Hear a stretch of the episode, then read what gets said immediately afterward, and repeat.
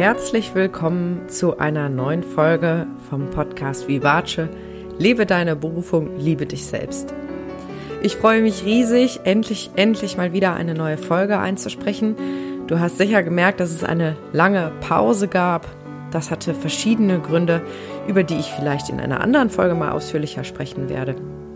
Aber jetzt freue ich mich wirklich riesig, dir heute wieder Input geben zu dürfen und habe mir überlegt, dass ich gerne über das Thema Geld sprechen möchte, weil ich immer wieder in meinem Umfeld und auch ganz besonders in der Arbeit mit meinen Klienten feststelle, dass Geld ein Riesenthema ist und ganz oft mit unangenehmen Gefühlen und mit Mangeldenken behaftet ist. Und ich habe in meinem Leben dieses Thema wirklich sehr gut transformiert und teile heute mit dir meine besten Tipps und Tricks und auch ja, Gedanken, die dir dabei helfen können, dein Money Mindset zu drehen, sodass du mehr finanzielle Fülle in deinem Leben erfährst. Das wünsche ich dir nämlich von ganzem Herzen. Viel Freude beim Zuhören. Ja, das liebe Geld. Vielleicht bist du jemand, der sagt, ach, ich finde das eigentlich alles prima, ich habe genug Geld, das fließt, irgendwie ist immer genug da. Und äh, es reicht für alles, wofür ich es eben brauche. Es könnte ein bisschen mehr sein, aber es ist okay. Vielleicht hast du aber auch so dieses Gefühl, es reicht einfach nie und es ist immer knapp und es ist immer begrenzt und bereitet dir ganz viele Sorgen. Du hast vielleicht sogar Angst, auf dein Konto zu schauen und möchtest dich am liebsten gar nicht so genau mit dem Thema befassen, weil es einfach, ja, so viele unangenehme Gefühle bei dir auslöst und vielleicht schon seit vielen Jahren einfach so ein Dauer, Brenner-Thema ist, was dich einfach belastet. Und egal zu welcher Gruppe du dich jetzt gerade zugehörig fühlst, hoffe ich, dass ich dir heute vielleicht ein bisschen Inspiration mitgeben kann. Denn ich war ganz klar ein Vertreter der zweiten Gruppe. Das heißt, ähm, ich bin zwar nicht in Armut groß geworden, um Gottes Willen, zum Glück nicht. Ich habe alles gehabt, was ich brauchte, vor allen Dingen ganz viel Liebe und Fürsorge von meinen Eltern. Aber Geld war immer nur so viel da, wie eben gebraucht wurde und nicht im Überfluss. Und ich kenne das eben von mir selbst auch, dass ich ja auch schon in der Teenagerzeit oder während des Studiums immer das Gefühl hatte, ich arbeite ganz viel, ich habe immer nebenbei ganz viel Klavierunterricht gegeben und irgendwie reicht es immer so gerade zum Überleben. Und in Urlaub fahren war immer ein riesiges Thema oder mal was Neues zum Anziehen zu kaufen. Ich war nie jemand, der viel, viel konsumiert hat oder viel shoppen gegangen ist. Aber also ich hatte immer das Gefühl, Mist, meine Winterschuhe sind kaputt. Ich hätte jetzt gerne ein paar vernünftige neue Schuhe. Wie mache ich das denn jetzt mit dem Geld? Und vielleicht kennst du das auch so. Das ist immer so ein unangenehmes Gefühl in der Magengrube auslöst und irgendwie immer gefühlt zu knapp ist. Und ja, das hat mich einfach sehr belastet und ich hatte auch das Gefühl, ich muss eben so viel arbeiten, um das Geld reinzuholen, was ich brauche. Und ich hatte in einer anderen Folge schon darüber gesprochen, wie ich die Sicherheit aufgegeben hatte äh, letzten Sommer und mh, mm, viele Schüler von mir abgegeben habe und quasi mit dem Vertrauen das Ganze gemacht habe, dass trotzdem genug Geld weiterhin zu mir fließt, obwohl ich keine Sicherheit hatte. Ich konnte es nicht wissen. Ich musste vertrauen in dem Moment. Und jetzt, einige Monate später, stehe ich finanziell so gut da wie nie zuvor und ich glaube, dass das ganz viel damit zusammenhängt, wie ich eben mein Money Mindset gedreht habe und dass ich eben ganz bewusst meine Gedanken zu Geld irgendwie beobachte und versuche umzuprogrammieren und auch im Außen ganz anders mit meinen Finanzen umgehe. Und was ich da genau mache und wie ich das tue, das werde ich dir heute verraten. Das Allerwichtigste vielleicht vorweg. Also, Geld ist im Prinzip Energie.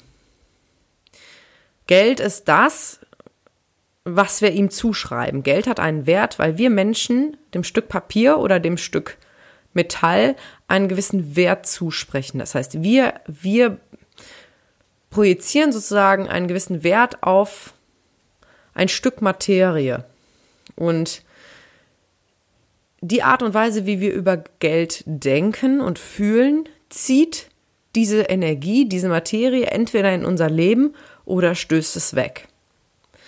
Deswegen ist es unglaublich wichtig, sich bewusst zu werden, wie die eigenen Gedanken und Gefühle rund um Geld eigentlich aussehen.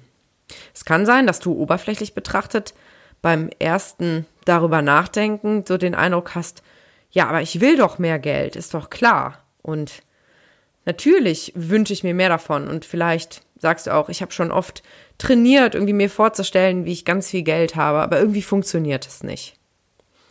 Das liegt daran, dass unser bewusster Verstand nur einen ganz, ganz kleinen Prozentsatz unserer Realität beeinflusst und steuert und der große Mammutanteil eben von unserem Unterbewusstsein gesteuert wird. Und Unterbewusstsein bedeutet, ein Großteil dessen, was sich dort befindet, ist eben unbewusst. Sprich, wenn du zum Beispiel das Gefühl hast, du willst mehr Geld haben in deinem bewussten Verstand, du sagst, ich hätte gerne, weiß ich nicht, 5000 Euro jeden Monat zur freien Verfügung und unterbewusst sind aber ganz andere Gefühle damit verknüpft oder ganz andere heimliche Gedanken über Geld, wie zum Beispiel, was ist, wenn ich dann anderen Menschen was wegnehme? Oder was ist, wenn andere Menschen mich nicht mehr mögen, weil ich plötzlich mehr Geld habe? Oder vielleicht auch eine ganz große Unsicherheit, was würde ich denn eigentlich mit dem Geld machen? Brauche ich das überhaupt? Ist es nicht irgendwie, ziemt es sich nicht vielleicht eher bescheiden zu sein? Bin ich dann irgendwie egoistisch, weil ich viel Geld haben will? Da können ganz verstrickte Gedanken sein, die dann diesen Geldfluss in dein Leben einfach behindern. Das ist wie eine Schranke, die sagt, ne, sorry, aber hier kommst du jetzt nicht rein zu dem Geld. Und was du machen kannst, um dahinter zu kommen, äh, wie du vielleicht im Zusammenhang mit Geld gestrickt bist, ist, dass du ganz genau beobachtest, wenn es um Geld geht, was in dir passiert. Zum Beispiel kannst du einen 100-Euro-Schein in die Hand nehmen und so das Papier fühlen und dir den genau anschauen und dann mal ganz genau beobachten, was es so in dir denkt und wie sich das anfühlt. Empfindest du Freude oder vielleicht sogar Angst oder denkst du vielleicht, ach Mensch, 100 Euro, ja super, was kann ich denn damit machen? Oder, oh, 100 Euro, die muss ich jetzt aber gut aufheben, wer weiß, wozu ich die noch brauche. Also klammerst du dich eher an das Geld oder kannst du es auch wieder weitergeben? Wie ist das, wenn du im Supermarkt an der Kasse stehst und bezahlst? Ist das so ein kleiner Schmerz? Das war bei mir immer so. Ich hatte immer so dieses Gefühl, so, au, jetzt muss ich Geld bezahlen und jetzt habe ich wieder weniger Geld. Und mittlerweile denke ich mir, schön, ich kann es mir leisten. Wunderbar. Und das habe ich aber umgestellt, bevor ich mehr Geld hatte. Und das ist, glaube ich, ein ganz wichtiger Punkt. Wir glauben immer, ja, wenn ich dann mehr Geld hätte, dann wäre ich ja auch entspannter und lockerer im Umgang mit Geld. Dann würde ich das ja vielleicht auch alles gar nicht so eng sehen und hätte vielleicht nicht solche Ängste und Sorgen.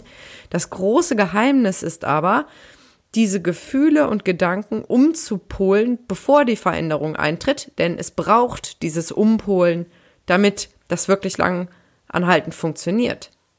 Vielleicht hast du auch schon mal gehört, dass die meisten Lottogewinner innerhalb kürzester Zeit das ganze Geld verpulvert haben und dann wieder genauso finanziell dastehen wie vor ihrem Lottogewinn. Und das hängt genau damit zusammen. Das sind vielleicht Menschen, die ihr Leben lang sehr, sehr sparsam waren und vielleicht auch Glaubenssätze über Geld haben, so in die Richtung Geld stinkt oder reiche Leute sind egozentrisch und nehmen anderen was weg oder Geld zu haben ist protzig oder Geld verdirbt den Charakter und sind sich dieser Programmierung vielleicht gar nicht so richtig bewusst und haben dann plötzlich, keine Ahnung, zwei Millionen Euro vielleicht im Lotto gewonnen. Und was das Unterbewusstsein dann macht, ist, dass es dieses Geld abstößt. Das heißt, diese Menschen legen dann Verhaltensweisen an den Tag, die dazu führen, dass dieses Geld ganz schnell wieder verschwindet, indem sie, weiß ich nicht, shoppen gehen, das Geld verschenken und ähm, es im Endeffekt unbewusst loswerden, um eben nicht zu werden wie diese komischen reichen Menschen, die so egoistisch sind und sich nur um sich sorgen. Das ist nur ein Beispiel, aber ich glaube, du verstehst vielleicht, was dahinter steckt. Also unter un unser Unterbewusstsein und das, was darin gespeichert ist, ähm, an Glaubenssätzen über Geld oder über wohlhabende Menschen, über Reichtum, das steuert ganz klar, wie wir das im Außen eben auch handhaben. Und wenn wir uns dessen bewusst werden, können wir es ganz bewusst umstrukturieren. Dazu komme ich aber gleich noch. Ich habe mir fünf konkrete Tipps überlegt, die ich dir gerne mitgeben würde, die dir vielleicht helfen können, das Thema Finanzen oder Money Mindset für dich so ein bisschen in den Griff zu kriegen oder zu unterstützen, zu stärken, damit du ja vielleicht deinem Ziel näher kommen kannst, dass du mit mehr Leichtigkeit Geld in dein Leben ziehst oder Geld als, als in Fülle fließend wahrnimmst in deinem Leben. Der erste Tipp ist, dass du dir einen Überblick über deine Finanzen verschaffen kannst.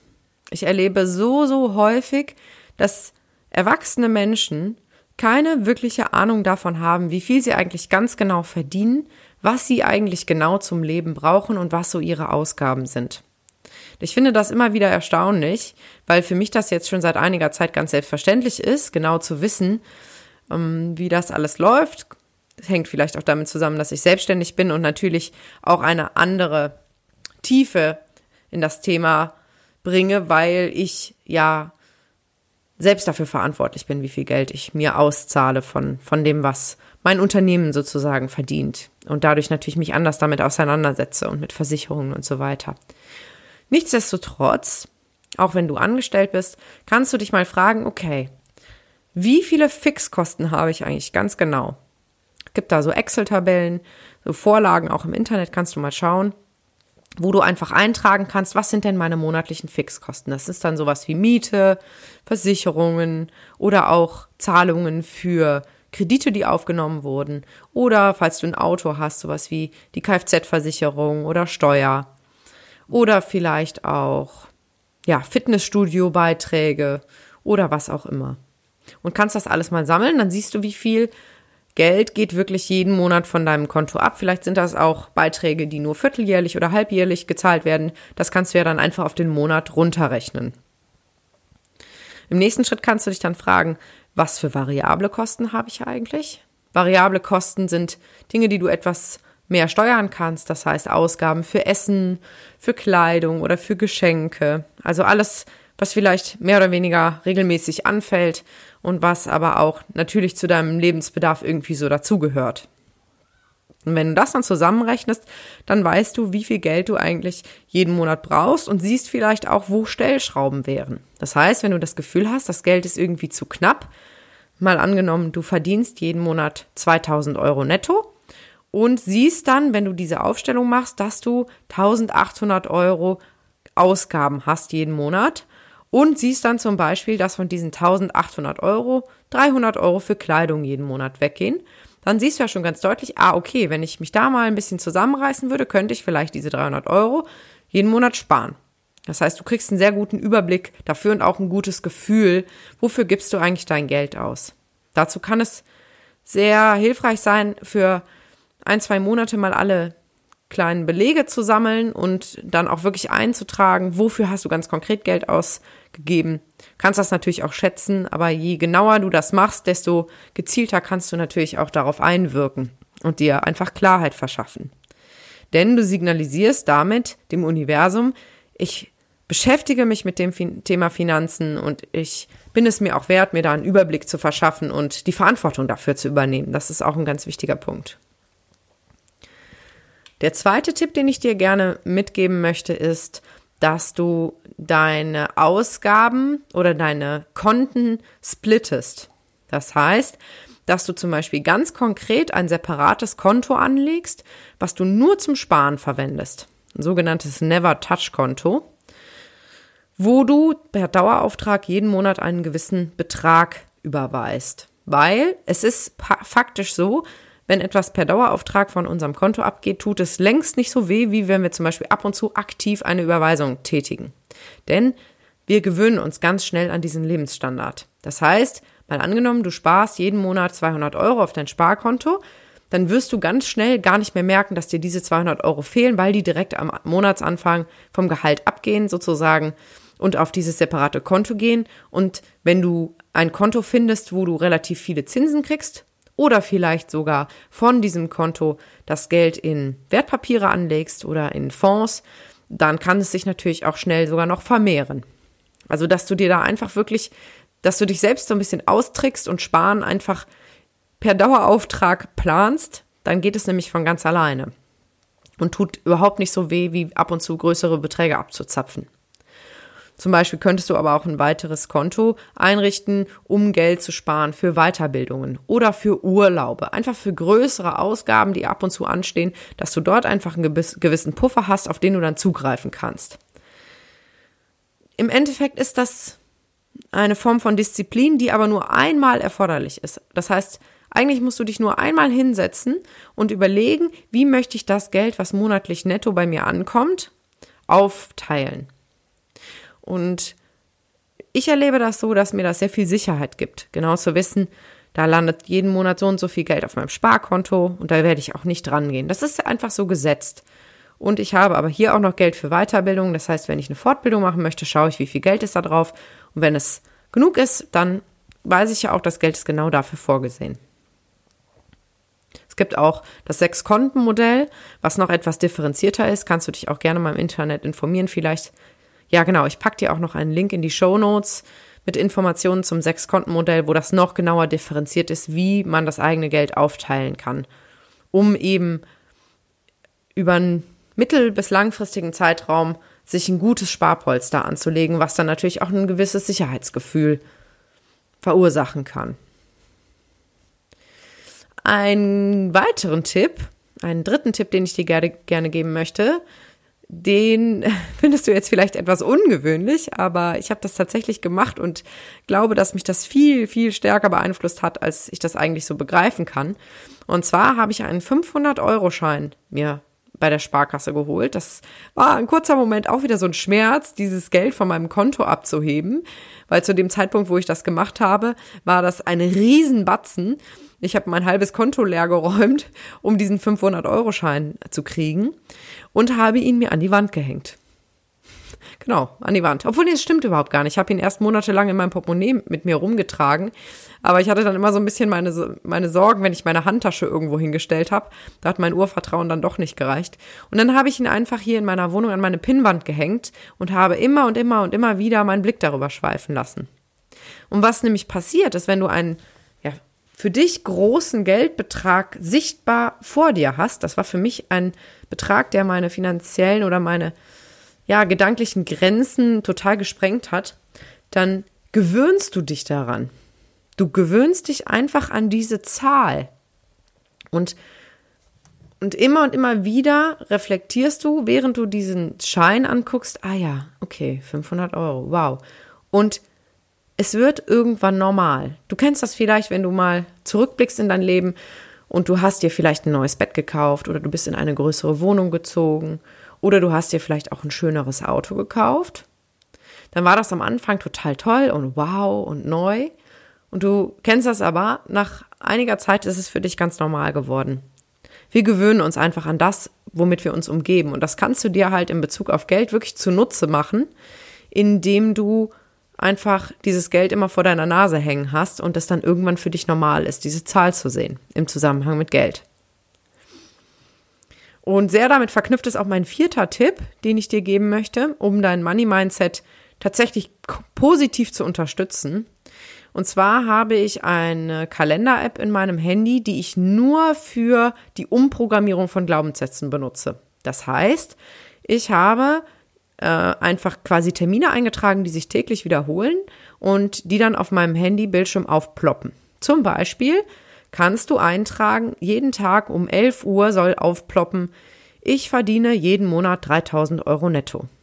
Oder zusätzlich oder alternativ um, keine Ahnung, 21 Uhr ploppt der Termin auf, der heißt, ich habe 80.000 Euro auf meinem Konto gespart. Das hat nämlich den gleichen Effekt wie mit dem 500-Euro-Schein. Du wirst jeden Tag an diese Zahlen erinnert und gewöhnst dich einfach daran. Ich erinnere mich genau, dass ich vor einem Jahr etwa in mein Handy eingetippt habe den Termin, ich gebe 15 Coachings im Monat. Zu dem Zeitpunkt hatte ich vielleicht ein Coaching im Monat und es war für mich total unrealistisch und unvorstellbar, dass ich tatsächlich so viele Klienten hätte, die dann ja, zu, die Coachings bei mir wahrnehmen. Und jetzt ist mir diesen Monat aufgefallen, wow, ich habe tatsächlich sogar mehr als 15 Coachings jetzt im Februar gegeben.